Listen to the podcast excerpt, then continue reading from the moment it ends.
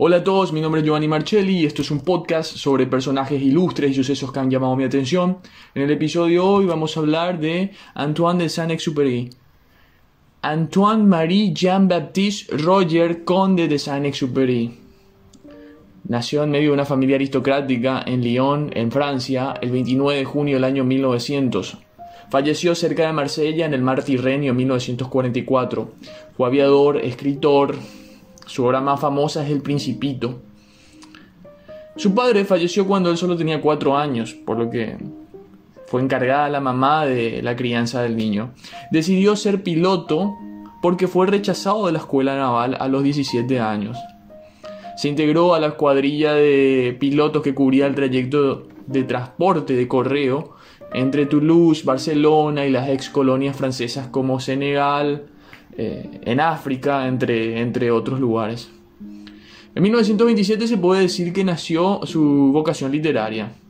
En 1928 fue enviado a Sudamérica y publica allí Correo del Sur, que es su primera novela, que hace a partir de recuerdos y de sus apuntes de vuelo.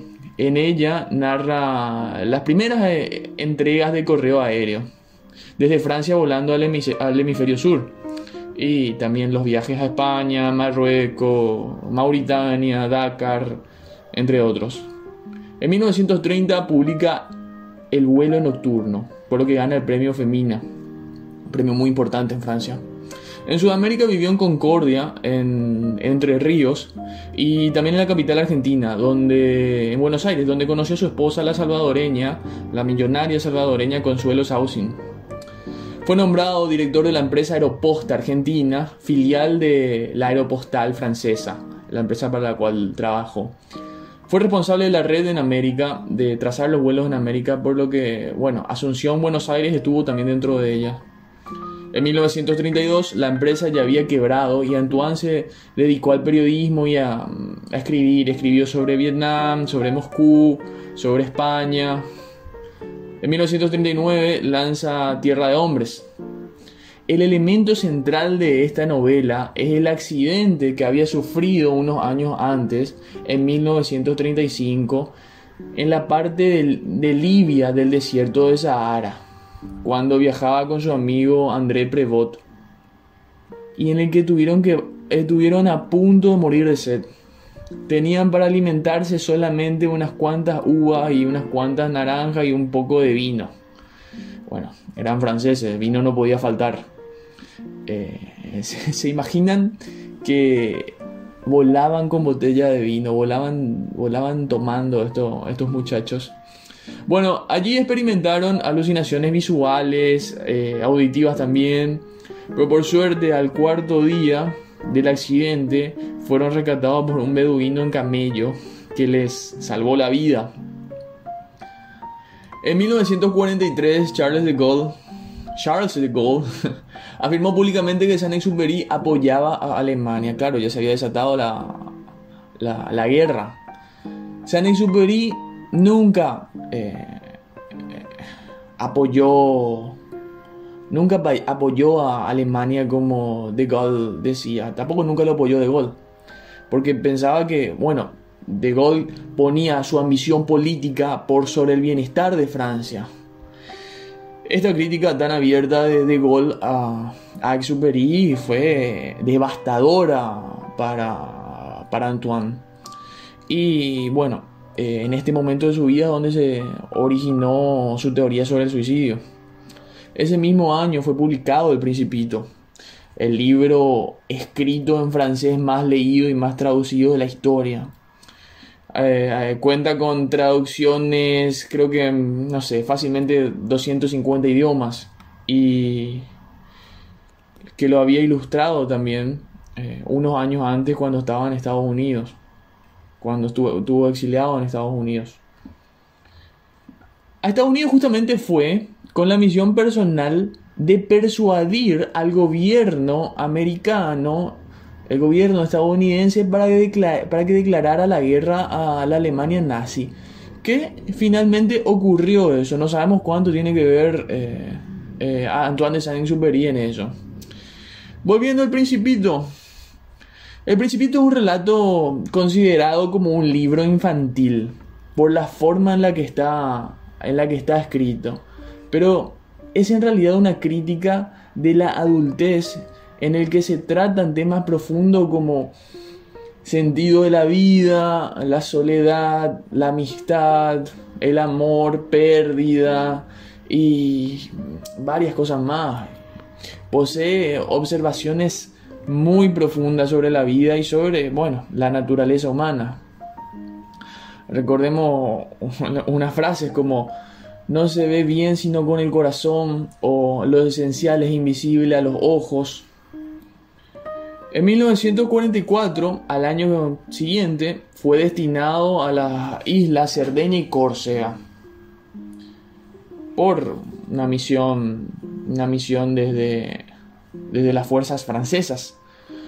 El 31 de julio de 1944 a las 8.45 Saint-Exupéry despegó a bordo de su Lightning P-38 para una misión de reconocimiento sin armamento en una base aérea en Córcega, con una autonomía de vuelo de 6 horas sobre los movimientos de las tropas alemanes, los alemanes en el Valle del Ródano, poco antes de la invasión aliada del sur de Francia.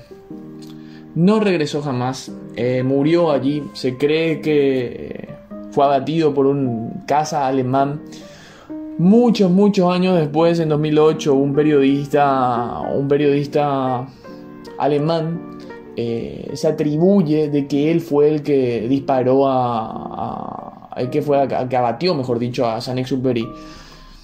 Puede ser que sí, como puede ser que no, eh, no, no se sabe, no se sabe. Él sacó esa conclusión con que él fue y no es que goce tampoco mucha, mucha credibilidad.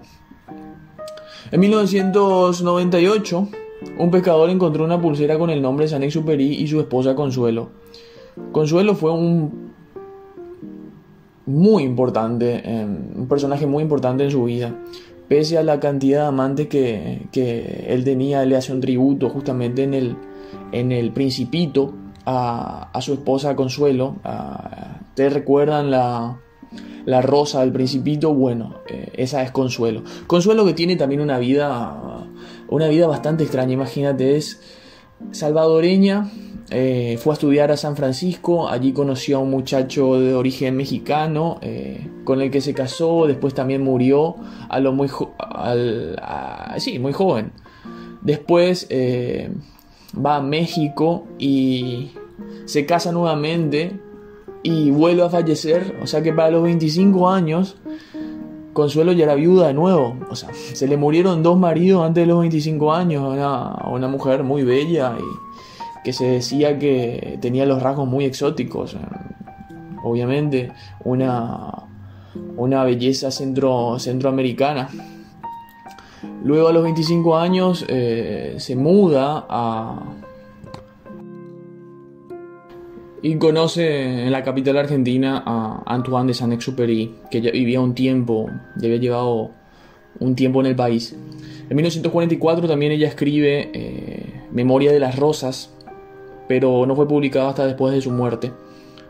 Porque, bueno, así lo quiso su así lo quiso ella y también dudó mucho en hacer la publicación oficial el heredero universal de ella, quien fue su, jardinero. Recordamos que eh, era una mujer millonaria, bueno, le heredó todo al jardinero. Bueno, el aviador cuenta que una vez cuando era niño, en el principito, hizo dibujo de una boa que digería un elefante.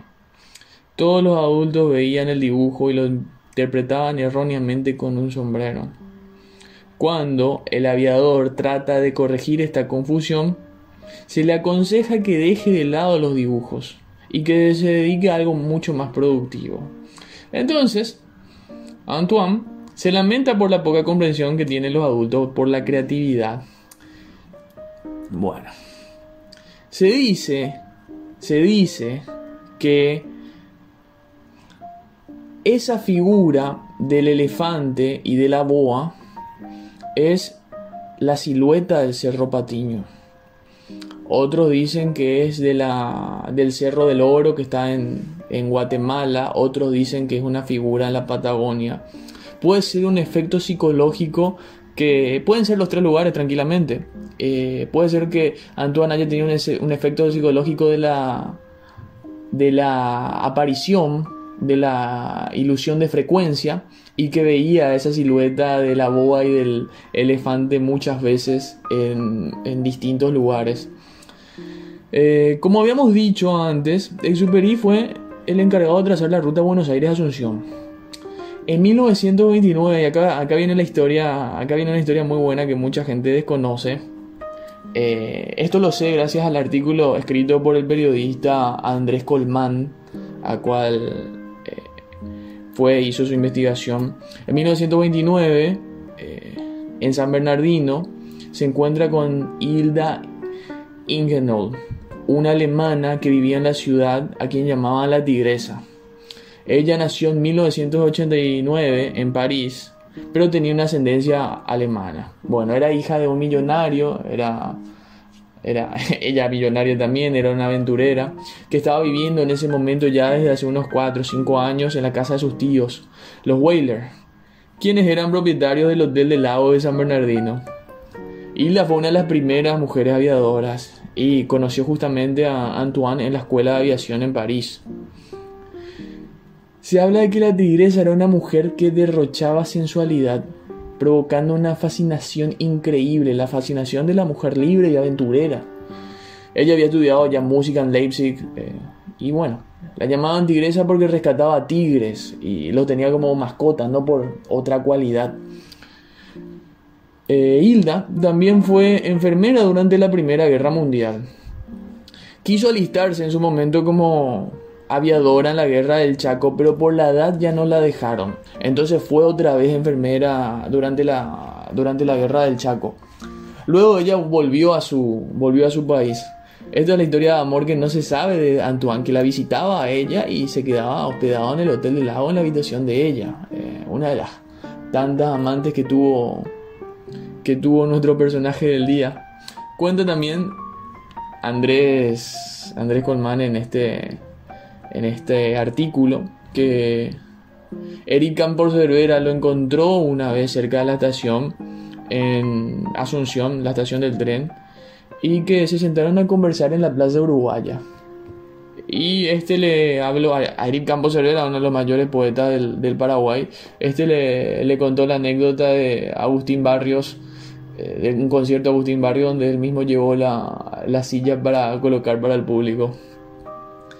Esta historia de amor entre la tigresa y Antoine es una es una de esas historias que poco se sabe porque porque quedan muy pocos registros eh, pero es lindo es lindo saber que en nuestro país tuvimos esta clase de esta clase de historias porque bueno para nosotros sí Samber evoca eh, evoca sentimientos muy románticos. Eh,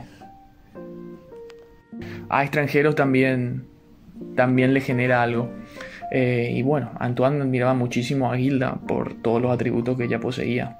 Era una mujer fuera de su época, una mujer a la cual fue su amiga, fue su amante, con quien compartía el placer de la aventura, el placer de volar, el placer de hacer arte. Y bueno, con el tiempo ella se terminó casando con, otro, otro hombre del cual se sabe muy poco. Y bueno, también él terminó, terminó su día de la mano de Consuelo, Consuelo Madame Consuelo de Saucín. Bueno, esta fue una, una, breve, una breve historia de Antoine de Saint-Exupéry. Tal vez en otro momento podríamos hablar un poquito más extendidamente de lo que es el principito. Eh, se necesitaría unos cuantos, unos cuantos episodios para poder lograr eso, pero creo que, sea, creo que podría ser posible.